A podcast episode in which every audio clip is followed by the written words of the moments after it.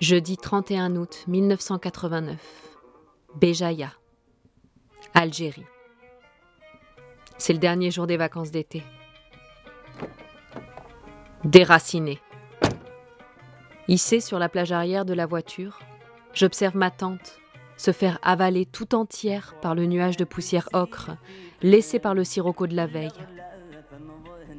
Il ne reste que l'image de cette femme, la main droite ouverte en grand, levée très haut au-dessus de son hijab fixé à la hâte, déformant son bras dans une oscillation étrange.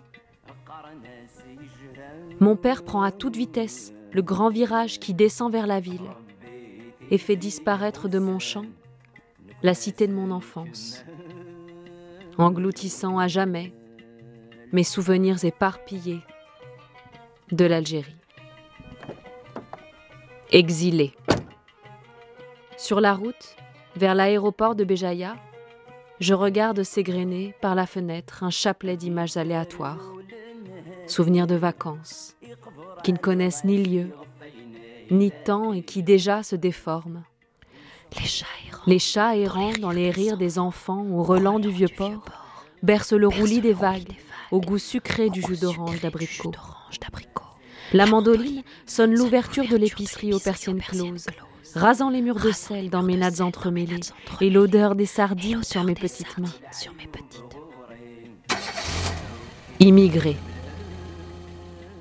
Arraché à ma rêverie d'été, je cherche une explication.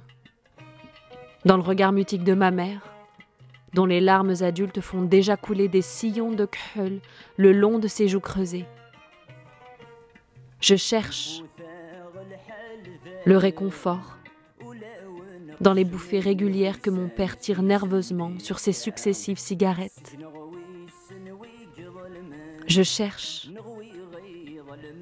une réponse dans les bras croisés de mon grand frère, dans les gesticulations de ma petite sœur. Aller simple. Du jour au lendemain, enlevé à mon pays à l'âge de 7 ans, avec pour grand témoin cette petite valise grise. Peut-être contenait-elle mes petites claquettes en plastique, ma petite robe kabyle et le grand cardoun multicolore pour me lisser les cheveux.